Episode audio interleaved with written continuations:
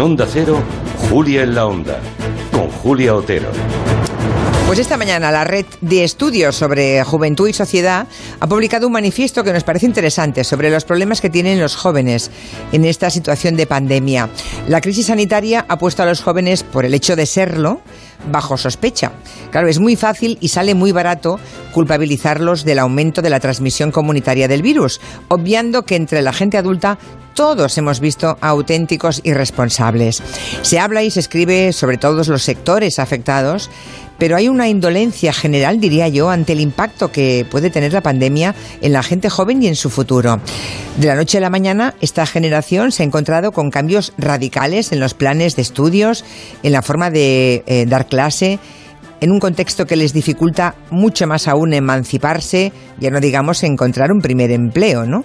Y sobre todo con la desaparición de sus espacios de socialización, que también les está afectando, algo que es duro para todos, pero que puede ser un auténtico drama cuando uno tiene 18 o 20 años.